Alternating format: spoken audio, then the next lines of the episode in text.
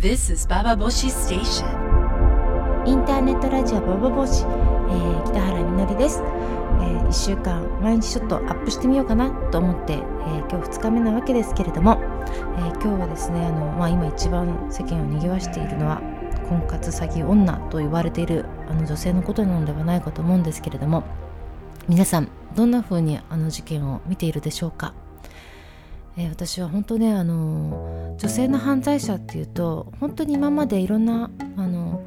犯罪をしてきた女性のニュースを見るとなんだろう共感はしないけれどもすごく同情するところとか理解はしないけれどもでももしかしたら私もこういうことになったかもっていうような一歩間違えればかみたいなのは女性の犯罪者には大抵持つことができた。ですよ。それは昨日の福田和子さんにもそうだしあの私最近コラムにも書いたんですけれども、まあ、セレブ妻と言われて夫の、ね、DV でで最後にワインボトルで夫を頭を殴って殺してバラバラにしてしまった彼女の話とか。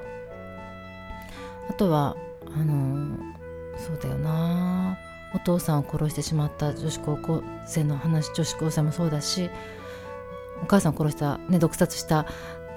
女子もいましたよね。あとはあのまあコラムには書いたのはひらひらさんって言われていた通り魔殺人の女の人。で彼女自身もあのまあいろんなあの過去を見ていくと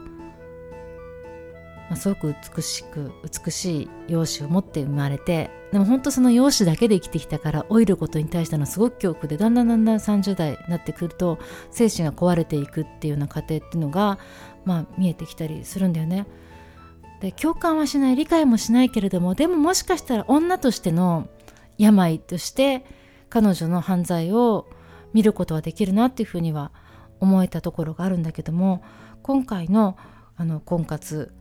詐欺女と言われている、まあ、呼び方もすごいよね。まあ、その彼女のやられたあまりのなんていうのこれなんかドロドロした感じとか怨念みたいなのとか悲しさとか生きがたさみたいなのがなんか全然これであっさりざっくり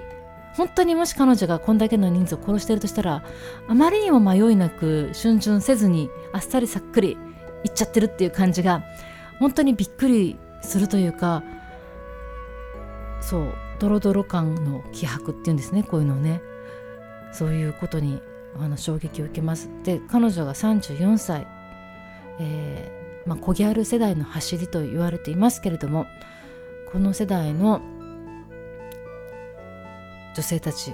の犯罪がなんか自分がもうあれ分かんないって思ってることにも含めてショックなんですけど皆さんはこの犯罪を彼女の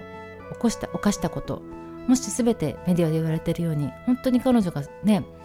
あの出会い系でサイトで会った男性たちを本当に殺していたとしたらまあっていうなんだろう皆さんどんな風にこの事件をご覧になったのかなということをぜひぜひあのメール欲しいなと思います。えメールはですね投稿するというボタンを押していただくと私と私やスタッフが直接見るメールに来ますので